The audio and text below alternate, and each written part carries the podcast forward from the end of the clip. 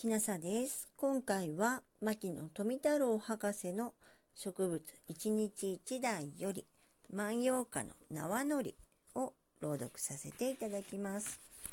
縄のりと呼ばれる海藻が万葉集漢の11と漢の15との歌にある。すなわちその漢の11の歌は、海原のおきつ縄のり内なびき心も死ぬに思うゆるかもである。そしてその間15の歌は、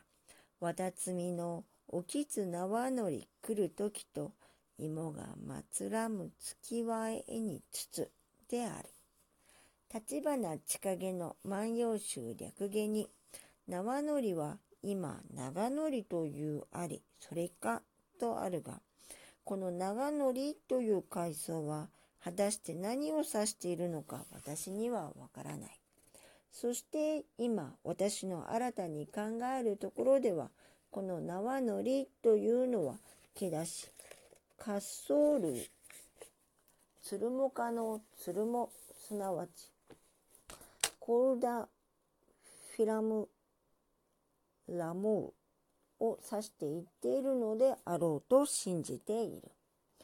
このツルモという海藻は世界で広く分布しているが、我が日本では南は九州から北は北海道にいたり、太平洋及び日本海の両海岸で波の静かな湾内に生じ、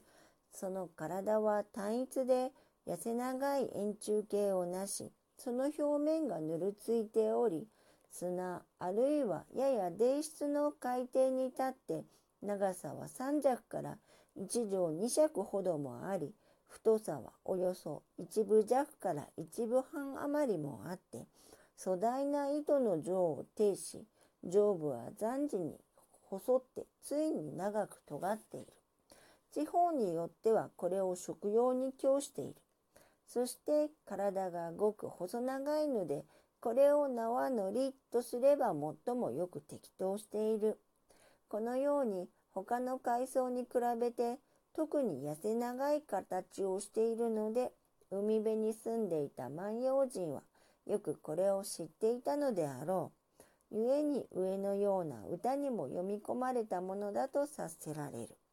このように長い海藻でないとこの歌にはしっくり合わない。牧野富太郎博士の植物一日一段より万葉歌の縄のりを朗読させていただきました。もしあなたが聞いていらっしゃるのが夜でしたらよく眠れますようにおやすみなさい。